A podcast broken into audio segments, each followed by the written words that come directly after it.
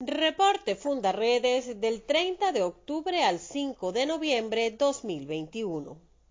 El fiscal de la Corte Penal Internacional, Karim Khan, de visita esta semana en Venezuela, decidió pasar a la fase de investigación a quienes hoy ostentan el poder en el país por los crímenes de lesa humanidad cometidos en Venezuela.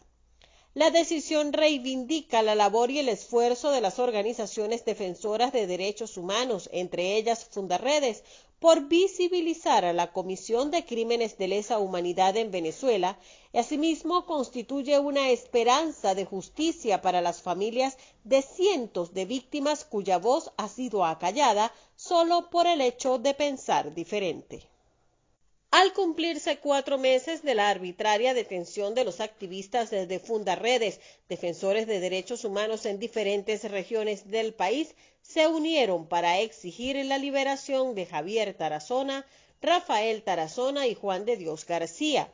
Javier Tarazona permanece detenido injustamente en el SEBIN del helicoide, mientras Rafael Tarazona y Omar de Dios García permanecen sometidos a régimen de presentación semanal.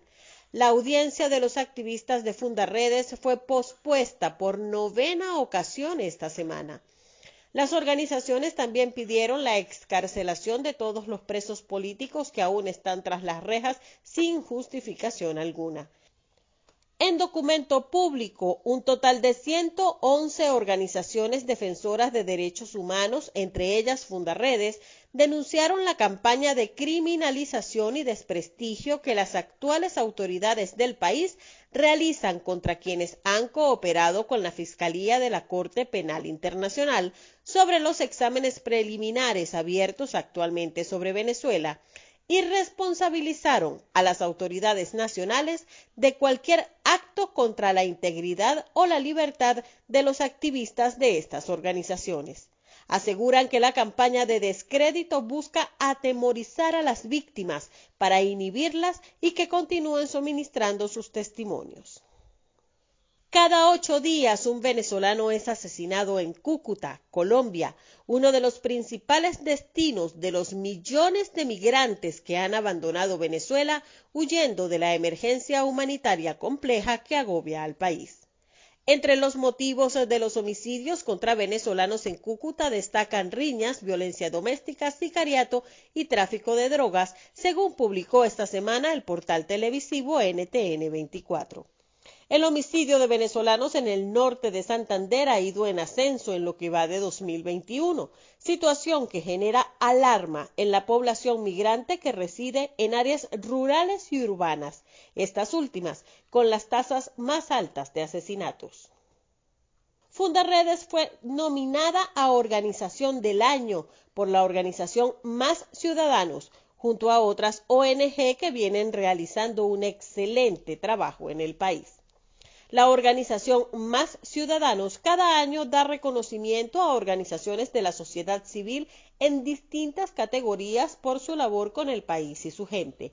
Esta nominación llena a Fundaredes de orgullo, pues es el reconocimiento a los años de Javier Tarazona y un equipo multidisciplinario que han invertido en documentar, denunciar y visibilizar las violaciones de derechos humanos en los estados fronterizos de Venezuela.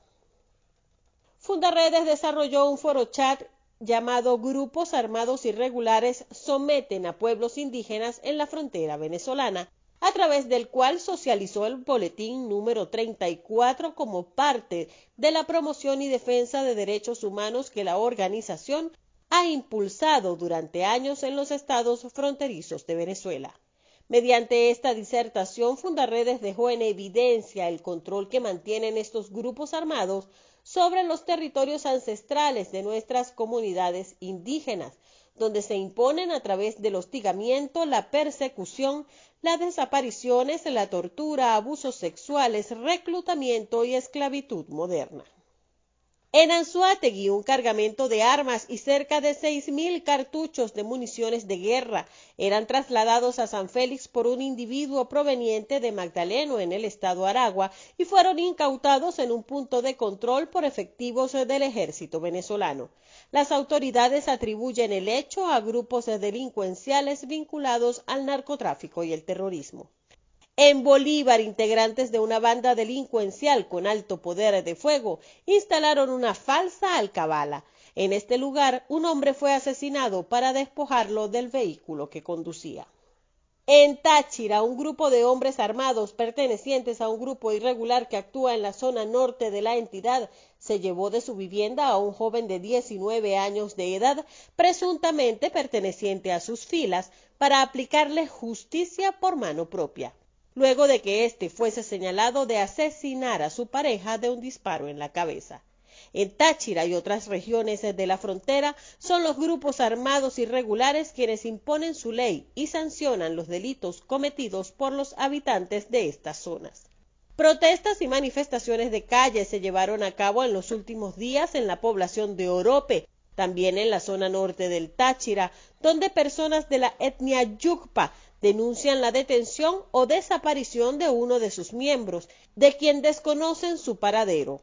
Un hombre que hasta el momento no ha sido identificado, pero se cree era parte del grupo paramilitar Clan del Golfo, fue presuntamente ultimado por efectivos del ejército venezolano tras resistirse a la autoridad y haber iniciado una balacera en la Trocha La Mona, municipio Pedro María Ureña.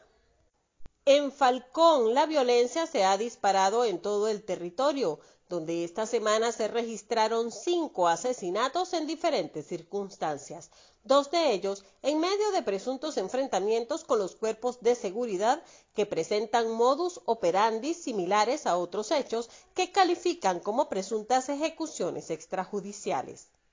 En Delta Amacuro denuncian que cuatro funcionarios del CONAS aplicaron prácticas violatorias de los derechos humanos contra una mujer.